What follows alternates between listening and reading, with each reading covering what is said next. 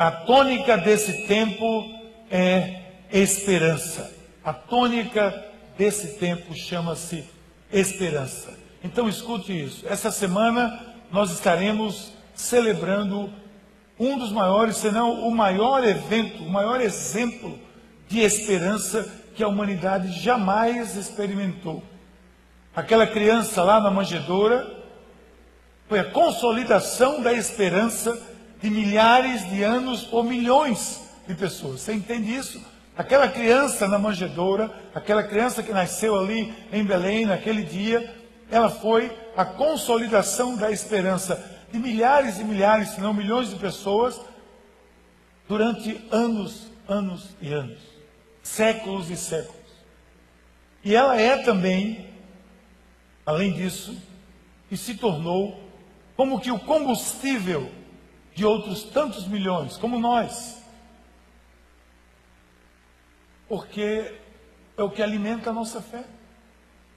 A vinda do Senhor, a consolidação daquela promessa, gerou esperança e gera esperança até hoje, por milhares de anos. E esses somos nós que nos alimentamos dessa concretização para termos esperança e confiarmos nesse Deus que cumpre as suas promessas. Por isso, preste atenção o que você vai ver aqui na tela. Você vai ver aqui essa, essa frase. Bota aí essa frase, por favor. Isso. Deus virá, grave isso. Deus agirá. De alguma forma, em algum momento, Deus agirá. Isso vai acontecer de alguma forma. Então você pode parecer que não, pode parecer que não há mais chances, mas ele virá. Pode parecer que você, a sua esperança está minguando, que o tempo está passando, que o, o limite está chegando, mas ele virá. De alguma forma ele virá. Ontem uma pessoa, ainda ontem me perguntou, pastor, na sua vida você teve algum momento que você entendeu que o silêncio de Deus foi tão grande, foi tão profundo, que você é, se viu sozinho? E eu disse assim, olha, eu já vi momentos na minha vida que eu vi o silêncio de Deus. Mas às vezes o silêncio de Deus, para mim, é um grito de Deus. O silêncio de Deus às vezes fala mais alto do que a própria palavra do que ele nos diz. Às vezes o próprio silêncio, quando Deus é, se cala, ou a gente imagina que ele se cala, ele está falando ali, naquele exato momento. Então isso é o que eu penso. Eu penso que Deus virá, que Deus agirá, que de alguma forma, em algum momento, ele vai surgir e vai agir. Nós entendemos, nós já escutamos tantas vezes que, é, que Deus não tarda. Olha, não é questão de Deus tardar ou não. A questão é, existe uma palavra no idioma grego chamada kairos, que chama-se tempo certo. Deus vem Deus irá, Deus agirá no tempo certo. No seu tempo com letra maiúscula. Com S maiúscula. Com seu tempo. Não no meu tempo. Não no seu tempo com S minúsculo. Mas no tempo dele. Ele vai agir. Mas aprender sobre esperança, a gente aprende com quem entende bem dela. Então a gente vai aprender nas situações da vida. As situações da nossa vida, nós temos muito que aprender com esperança. E a palavra de Deus hoje, esse texto que nós lemos hoje, nos mostra muitas coisas. Eu posso tirar daí algumas lições para a minha vida, para a sua vida. Eu espero que você aqui hoje tire algumas lições também para a sua vida. Tudo que a palavra de Deus nos mostra, ela quer nos ensinar alguma coisa.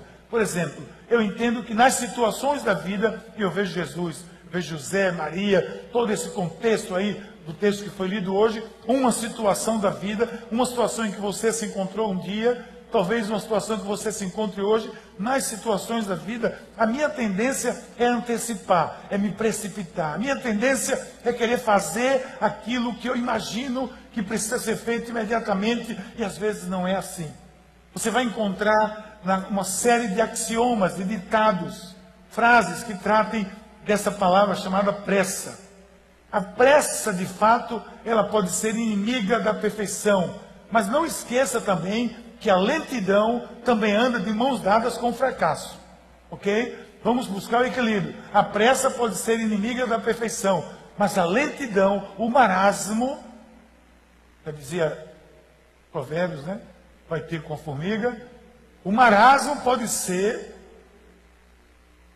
a chegada do fracasso. Então não adianta dizer, não, eu estou aqui tranquilo porque a pressa é inimiga da perfeição. Muito bem. Então qual é o ideal? É ficar de perna para cima? Não. Encontrar o equilíbrio e entender como devo agir e onde e quando devo agir. Diante das situações da vida, o apressado ele pode até comer cru. Dizem que o apressado come cru, né? O apressado só come sushi. Então todo mundo aqui praticamente é apressado. Todo mundo gosta de sushi aqui, praticamente. Mas o lento pode comer tostado, pode comer queimado. Então, diante das situações da vida, eu entendo que eu preciso de equilíbrio. Acelerar e frear na hora certa. É para isso que eu preciso de discernimento. Para acelerar na hora certa e para frear na hora certa. Hoje pela manhã, aqui na frente, houve um acidente aqui nesse sinal. Graças a Deus não houve nenhum, nenhum, nenhuma vítima. Foi um, um rapaz, filho de Jaldi e Tina aqui da igreja, que vinha distraído, o sinal estava fechado. Ele, opa, Acho que ele foi olhar para a igreja e puf, bateu atrás de um carro aí. Acelerar e frear requer discernimento, prestar atenção nos sinais, prestar atenção naquilo que está disponível. Às vezes o sinal está fechado, não acelere, está amarelo, atenção. Meu cunhado, que é americano, dizia que no Brasil amarelo significa acelere. É diferente dos outros lugares que o amarelo significa atenção. Aqui no Brasil o amarelo, você zzz, volta o pé para chegar na frente. Então, nas situações da vida, você tem que olhar os sinais. Tem sinal que está vermelho, não ultrapasse. Está verde, vá-se embora. Estava amarelo, fique atento, espere que alguma coisa aconteça, que algum sinal apareça. Existe um provérbio árabe que diz assim: o maior erro é a pressa, agir antes do tempo, e a lentidão ante a oportunidade. Eu gosto desse provérbio árabe. Mas vamos ao texto que nós lemos hoje, olha o versículo a partir do 18 que diz: Não, o nascimento de Jesus, vocês conhecem isso?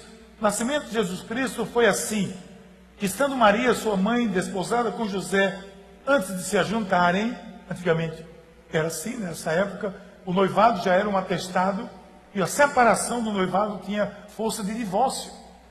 Então, não tinha, hoje tem noivado, antigamente não tinha. Ela estava prometida, então estava tudo certo, por isso que diz que estava desposada, mas ainda não tinham se juntado, não estavam vivendo juntos, eram noivos. Quem vive junto é casado, noivo vive cada um na sua casa. O que, é que acontece? Achou-se de ter concebido o Espírito Santo. Então José, seu marido, como era justo e não queria infamar, entendeu, intentou deixá-la secretamente.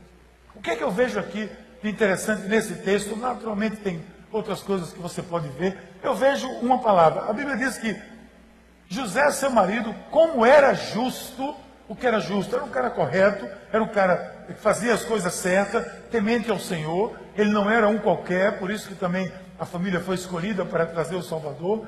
Ele não era uma pessoa qualquer, devia ser, claro, uma pessoa especial. Mas o texto diz que ele era justo.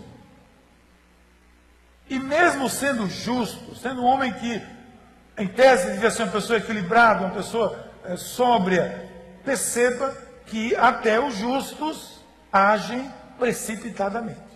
Até os justos agem antecipadamente. Até os corretos, às vezes, se antecipam e, se antecipando, podem cometer equívocos. O texto diz que José era justo, justo, justo, suas intenções eram boas, mas ele estaria agindo precipitadamente. Você pode compreender essa situação, mas perceba que qualquer passo, mesmo aquele que nos parece correto, deve ser dado com discernimento. Isso significa também não ser precipitado, agir antecipadamente. Quando a gente age antecipadamente, a gente está se precipitando. Em nossas vidas não vai ser diferente. Eu estou olhando aqui para pessoas que eu entendo que são pessoas justas, são pessoas corretas, são pessoas de Deus. Estou olhando para mim mesmo assim, da mesma forma. E eu entendo que na minha vida não é diferente. Agir é importante, mas agir no momento certo e com a atitude certa é ainda mais importante. Entenda, agir é importante, mas agir no momento e com a atitude correta é ainda mais importante. A precipitação pode colocar sua vida, seus planos todos por água abaixo. E quase coloca a vida de José e de Maria. Mas Deus tinha um plano. Então eu percebo que pessoas, para que. A gente às vezes vive também naquela dimensão de. de existem pessoas que para tudo tem uma palavra de Deus pronta. Na ponta da língua. Tudo que dizem é a palavra de Deus. Gente que profetiza, que ouve, que escuta, que sonha, que para tudo tem uma revelação. Sinceramente, não se espante, não se é, incomode com o que eu vou dizer, preste bem atenção. Vá devagar com essas pessoas. Vá devagar com essas pessoas. Faça a checagem com a palavra e com as circunstâncias. Olhe os sinais. Sinal vermelho, sinal verde, sinal amarelo. Quem vai dizer isso a você? Não é sempre uma pessoa. A maior revelação que existe de todos os tempos chama-se a palavra de Deus, a Bíblia Sagrada. Ali está toda a revelação que eu preciso, que você precisa para seguir adiante. É ali que diz: não se desvie para a direita, para a esquerda, Josué. Vá em frente, ele conquistou a terra de Canaã. Foi ali que falou com Moisés, foi ali que falou com Gideão, foi ali que falou comigo. Há exatos 35 anos atrás, Hoje eu celebro 35 anos que eu conheci a Cristo. E naquele dia, a palavra de Deus, acima de tudo, falou para mim. Eu tive experiências, mas a palavra de Deus falou. Pessoas falaram comigo, falaram, mas a palavra de Deus falou. Então, cheque com a palavra, com as circunstâncias. Eu sou engenheiro de peças, vocês sabem, eu aprendi uma coisa chamada navegação, não me lembro mais, não me coloque num barco, não confie em mim num barco, eu provavelmente vou me perder com você, mas eu aprendi uma coisa que chamava navegação costeira. Você sabe que aqui é proibido é, construir prédios de mais de três andares, porque lá do mar tem que se avistar o, o Monte dos Guararapes, parece lá a igreja dos Guararapes, que é uma referência para os navegadores. Só que os navegadores não sabem como? GPS. Eles nem olham para aqui mais. GPS, mais preciso. Mas não era assim. Você tinha navegação costeira, você tem que ter três pontos de referência pelo menos. Você marca três pontos de referência. Até qualquer pescador aqui, na época que isso funcionava, que hoje só leva turista, mas quando tinha os pescadores de jangada aqui, eles saíam daqui, iam lá para fora, eles jogavam uma, uma, uma rede, um equipamento de pesca, deixavam uma boiazinha desse tamanho. Ninguém via. Mas ele batia lá na hora que ele queria. Ele saía fechando os pontos, um ponto com o outro, os pontos alinhavam foi aqui, batia. A gente quer ouvir a voz de Deus, faça como uma navegação costeira. Você tem que ouvir a palavra. Você tem que ler e entender e discernir as circunstâncias. Você tem que ouvir o conselho do sábio, da sábia, das pessoas que caminham com você juntos. E não ficar por aí simplesmente ouvindo pessoas que o tempo todo você fala porque Deus disse, Deus disse, Deus disse. Eu sei que Deus disse, mas Deus não fala tanto assim. Deus não é um tagarela desse jeito, que só fala através de você. Misericórdia. Tem a palavra de Deus. Aí você se manda aí, vai para a caverna, não sei das quantas, vai para o monte, não sei da onde, vai não sei para onde, vai não sei para onde, e quer ouvir, tem que ter uma revelação. Um anjo tem que falar. O anjo apareceu aqui, mas ele não vai aparecer sempre. Desculpe lhe decepcionar, ele não vai aparecer sempre. São momentos especiais na vida do povo de Deus. Aqui já apareceu anjo, já disse a vocês, já, mas todo domingo aqui estão os anjos. Mas quem é que está vendo anjo aqui? Olha isso que vos fala. Alguém está vendo algum anjo aqui? Ainda não. Pode ser que você esteja. Se tiver, Deus abençoe. Mas não é a coisa comum. Então você tem que se guiar pelas referências. E a palavra de Deus é a principal delas. Então, como foi isso? Não foi uma profecia. E como foi isso? Não foi uma palavra. E como foi isso? Foi uma revelação. Peraí, gente, o que é que a Bíblia diz disso tudo? Me diga uma situação onde a precipitação foi algo positivo. A palavra já tem sentido pejorativo. E é disso que a gente está falando. Nunca confunda proação com precipitação. Pedro foi precipitado quando disse: Não posso deixar você lavar meus pés, Senhor. Foi? Foi precipitado. Por quê? Boa vontade, santo homem, varão de Deus, piedoso, humilde. Isso foi uma demonstração até de humildade dele. Não, eu lavar de jeito nenhum, Senhor. Não vou deixar você lavar meus pés. Foi repreendido pelo Senhor. Foi repreendido. Se não deixar, você não tem parte comigo. Então o que é que ele foi? Precipitado. Devia esperar um pouquinho. Vamos ver o que o mestre está querendo fazer com isso? Mas ele não esperou. Ele se precipitou. Ele foi precipitado quando ele partiu para cima daquele soldado com o espírito de Pedro para uma boa intenção, que era proteger Jesus. Ele pegou a espada e partiu para cima do soldado e arrancou a orelha do cara. Foi a espadada mais santa que existe no, no, na história da humanidade. Ele tinha toda a boa intenção. Jesus ali, o cara ia prender Jesus. Ele, não, partiu para cima. Jesus foi lá, repreendeu, pegou a orelha do cara, colocou no lugar de novo, milagrosamente, e curou o soldado. Não confunda proação com precipitação. Você vê já Paulo sendo proativo. Quando Paulo se separa de Marcos, ele entendeu que aquilo não ia funcionar, que Marcos não estava experiente o suficiente, então ele, ele trabalhou a situação com Barnabé e disse: Olha, deixa Marcos aí. A primeira experiência dele não foi boa, eu tenho muita coisa que fazer, não posso estar carregando peso nas minhas costas, não posso estar carregando gente que não, não me acompanha, que não vai no meu ritmo. O julgo desigual não funciona, então deixa Marcos quieto aí. Ele partiu para a missão sem, sem, sem Marcos. Ele rejeitou Marcos? Não, ele teve discernimento para tomar a atitude, mas não foi precipitado, discernimento. A igreja hoje se espalha pelo mundo todo, porque Paulo tomou atitude assim. Então, quando a gente ouve a Deus, lembra que Paulo estava lá e de repente ouviu a palavra, vai para Macedônia. E ele foi. O anjo apareceu, aí, outro anjo, apareceu o anjo. Varão lá e disse, vai para vem para Macedônia, socorre-nos. E ele foi, mudou o caminho dele, chegou lá, à beira do rio, encontrou lá Lídia e começou a igreja na Europa na casa de uma mulher. E a igreja está na Europa hoje, a primeira igreja da Europa foi através dessa visão. Então, é agir proativamente e não agir precipitadamente. José era um homem justo, era um homem correto. Mas ele, por pouco, ele não coloca tudo a perder. Porque ele queria, ele já ia tomar uma atitude de preparar de Maria. E você sabe o que, é que aconteceria com ela? Ela seria difamada, ela seria, a pena na lei era apedrejamento naquela época. Então perceba que nós somos justos diante de Deus, que somos cristãos, também corremos o risco de agir precipitadamente. Nas situações da vida, a gente pode agir precipitadamente. Mas eu tenho esperança. Eu tenho esperança porque eu creio que o Deus que é fiel, Ele não vai permitir isso. Ele me orienta. Ele vai me orientar.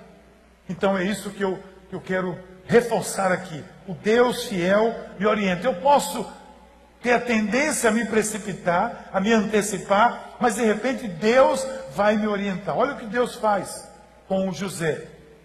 E projetando ele isso, eis que em sonho aparece o anjo do Senhor.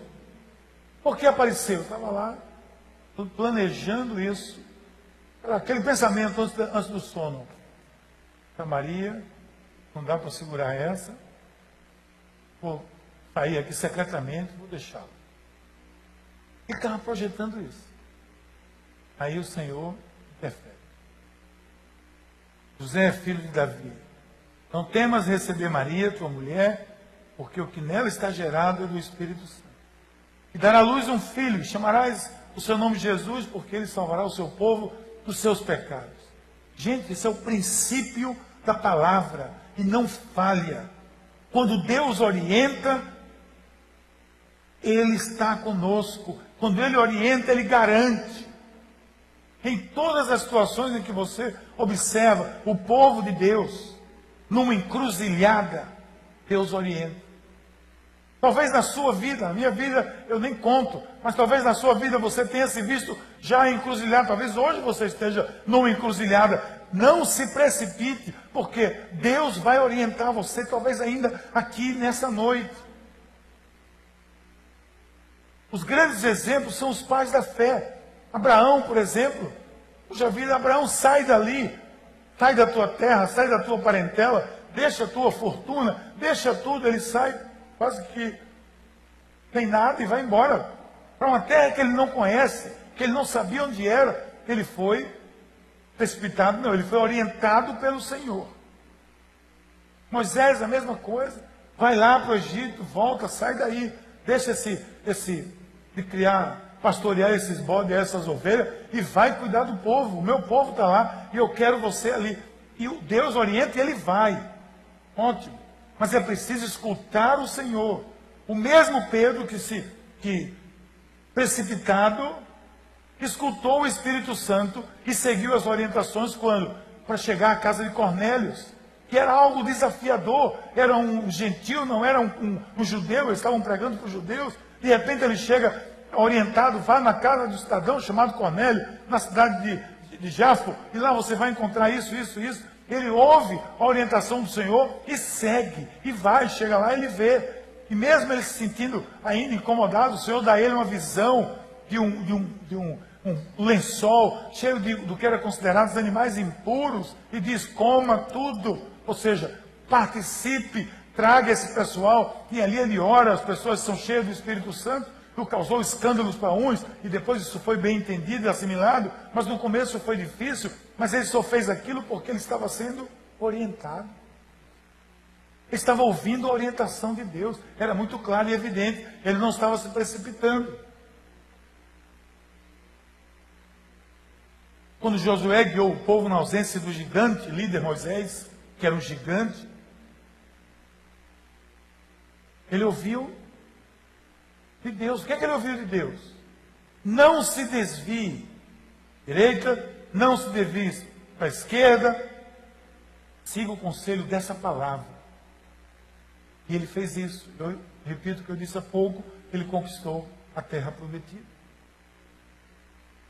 Josué guiou o povo na ausência de um dos maiores líderes até então do povo de Deus. E aí o Senhor, vendo que José pretendia agir precipitadamente, quem se antecipa aqui é o Senhor. Diz: Não vou deixar que ele, meu filho, se antecipe, haja precipitadamente. Ele, o Senhor veio, interviu diretamente, e antes disso o anjo, e enviou o anjo para resolver esse contraditório daquela situação que a gente sabe não era nada fácil. Deus intervém, querido. Deus intervém. Deus intervém diretamente quando ele entende que a situação tem implicações que vão além de um contexto pessoal, aí é que ele intervém mesmo.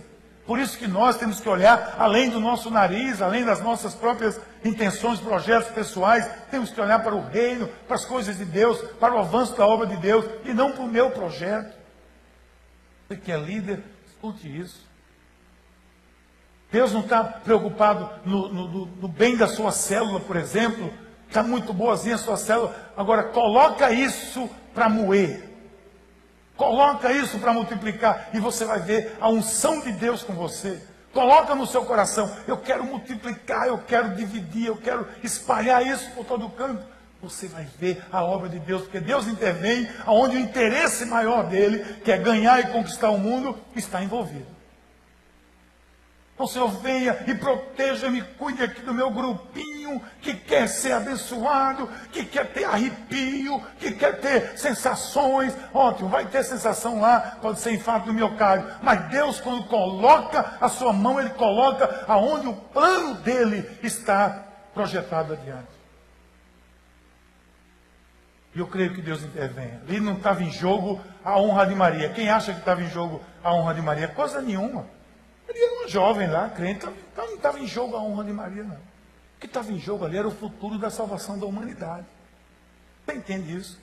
Veja que diferença. Deus não interviu eita, não vou deixar Maria ser difamada. Tudo bem, faz parte do projeto. Mas esse não é o grande, o grande, a grande discussão aqui. A discussão aqui é que isso, esse desejo de José de intervir equivocadamente, se precipitar, estava pondo em jogo o futuro da salvação da humanidade, o projeto maior de Deus, o plano salvífico de Deus em Jesus Cristo. Aí ele intervém.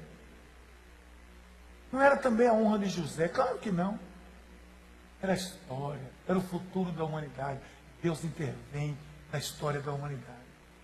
A salvação de toda a criação, o plano de Deus. Ora, quem poderia intervir senão ele?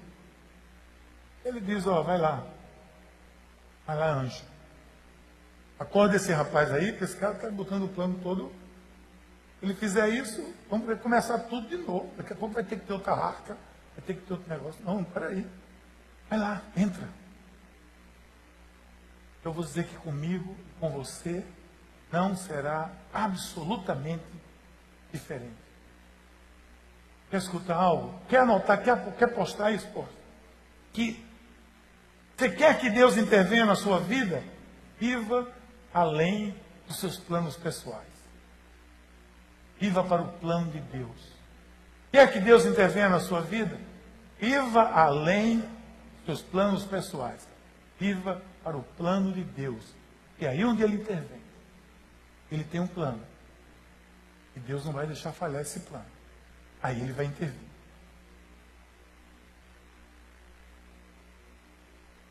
Anotou? Não. Quer que Deus intervenha na sua vida? Viva para além dos seus planos pessoais. Viva para o plano de Deus. E saiba que ele vai chegar junto, ele vai agir, porque você estará escutando a sua orientação. E veja se não é assim: Deus abriu as portas para os grandes projetos, os grandes líderes em todos os tempos, além de Moisés, de Abraão, de Paulo e de tantos outros. Deus tem aberto janelas imensas para homens e mulheres de Deus que têm abdicado dos seus projetos pessoais, se preocupam com o reino não cabe em minhas mãos contar o que Deus faz com homens, jovens, mulheres, e seus projetos eram o reino de Deus. E não dar polimento no seu nariz. Enxerga o nariz dá um polimentozinho. Vai ficar melhor aqui. Esse não é o projeto que Deus vai entender. Um jovem vendia tomates para pagar as contas de um prédio no teatro chamado Willow Creek. E hoje é uma das maiores igrejas e mais influentes em todo o globo. E o Hybels vendia tomate de casa em casa para poder pagar as contas do aluguel de um teatro velho chamado Willow Um recém-formado, saído do Seminário Batista do Sul dos Estados Unidos, chega na Califórnia e convence um corretor a alugar uma casa para ele que não tinha dinheiro. E faz desse corretor o primeiro membro da igreja dele. Tesoureiro.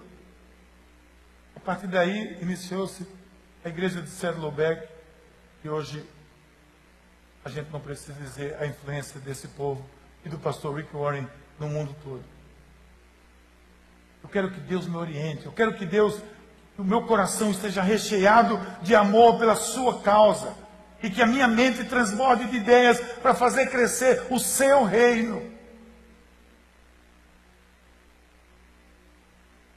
E o que ele me der, eu possa partilhar. Eu quero construir uma grande igreja, claro que quero. Meu coração esteja totalmente tomado, mas que ela nunca seja a igreja de um pastor, mas seja a igreja de um Senhor.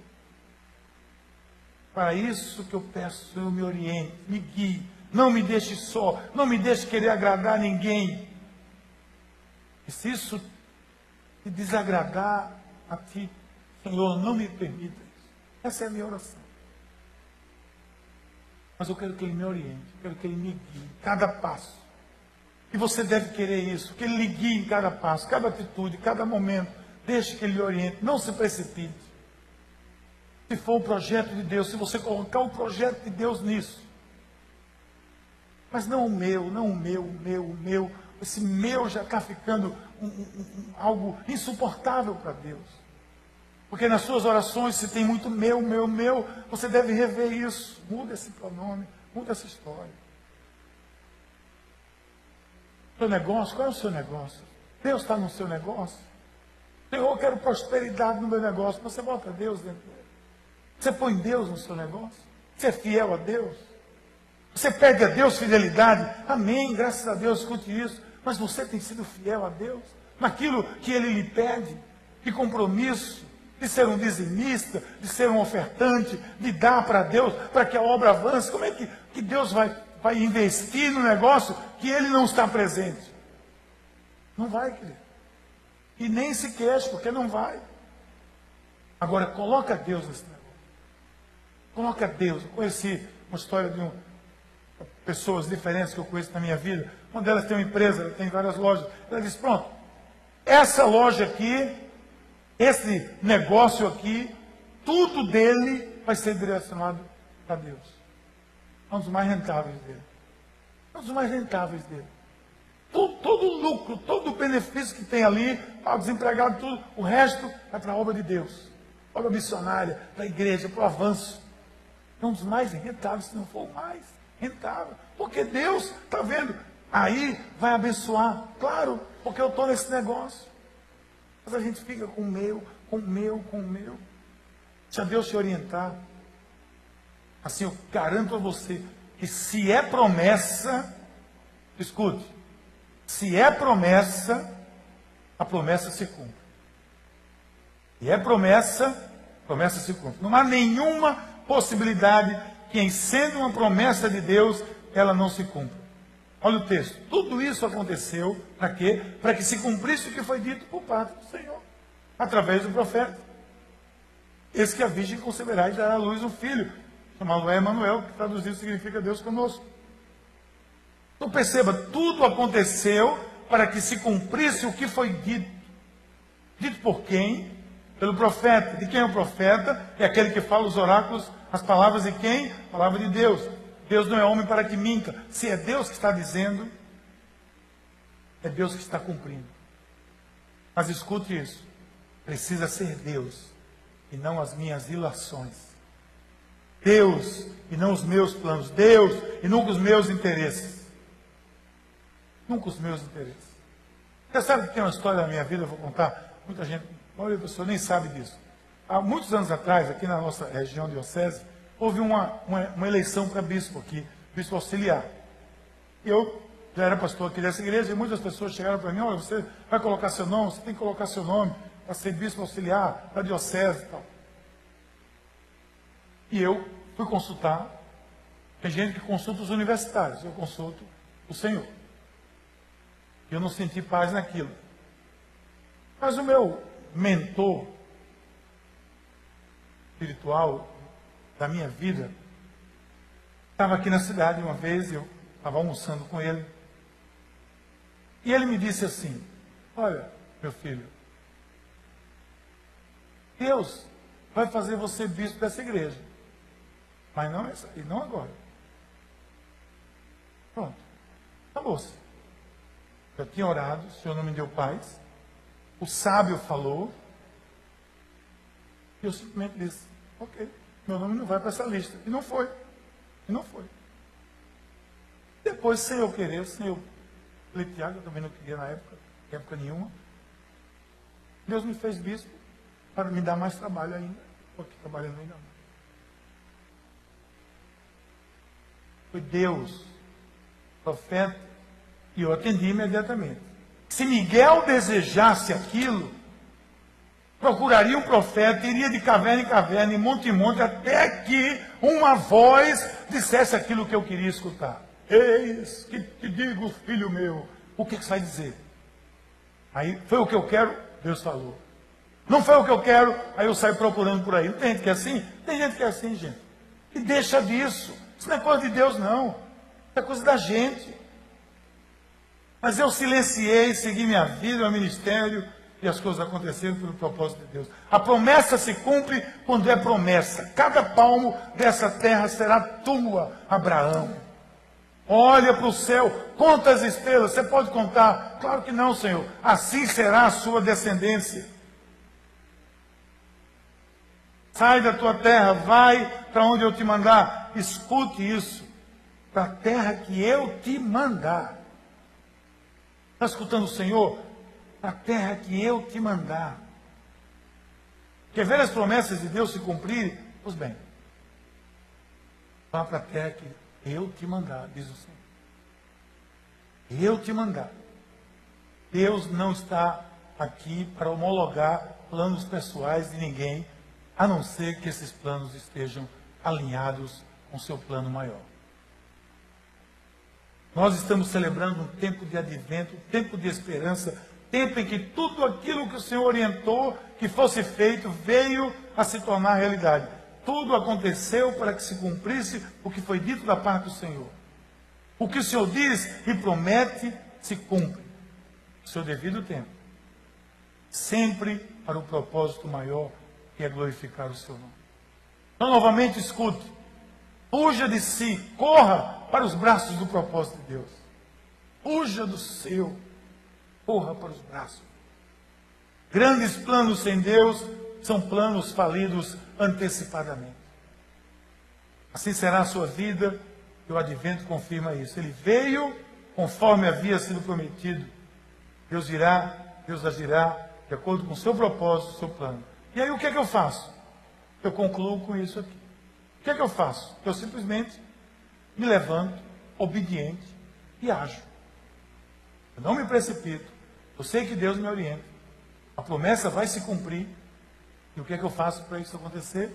Me levanto com obediência e ajo. Por isso que eu acho esse texto tão pedagógico. E vem uma sequência lógica dentro da gente. Ele nos ensina a sequência perfeita, sem deixar margem de erro.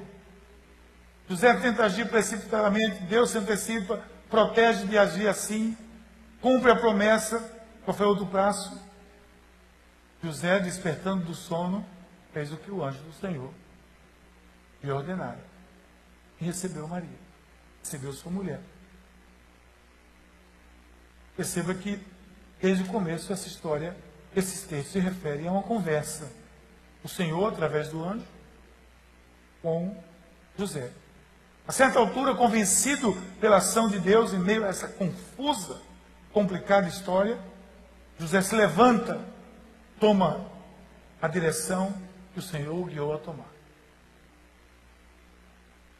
Então preste atenção enquanto nós fechamos essa reflexão. Não será diferente na sua nem na minha vida. não se dará diferente no meu dia a dia, no nosso relacionamento com Deus. Mais uma vez, esse é um ensino crucial que vai lançar a mim e a você no campo da fé, no campo da esperança, da certeza das coisas que parecem ainda nebulosas, confusas, que em Cristo tem o sim. Lembre-se disso, nós temos a obediência. Nós temos a tendência é agir precipitadamente, mas o Senhor orienta, a promessa se cumpre, não me resta outra opção, não me levantar e agir. Tenha esperança. Tenha esperança. Tenhamos esperança. A ação de Deus está a caminho. E no tempo certo, na hora certa, como vimos hoje na história mais importante da humanidade, que uma precipitação poderia colocar tudo a perder. O Senhor intervém, lança uma promessa, a promessa se cumpre. José se levanta e faz com que ela se torne realidade. Dá o nome a Jesus, assume a paternidade, leva adiante a obra, e aqui nós estamos hoje. E tudo isso aconteceu. Assim vai ser na sua vida, assim vai ser na minha vida. Que eu viver de acordo com o que Deus propõe para a minha vida. Quero orar com você. Orar? Pai querido, nós, nós te louvamos, Senhor, pela tua palavra e pela tua palavra disponível para as nossas vidas. Nós possamos aprender, seja, seja para nós uma palavra viva hoje, Não haja precipitação nas nossas vidas. Porque nós sabemos que tu vem e nos orienta. Tua promessa vem para ser cumprida. Nos dá forças para nos levantarmos e agirmos na direção da tua vontade. Em nome de Jesus. Amém.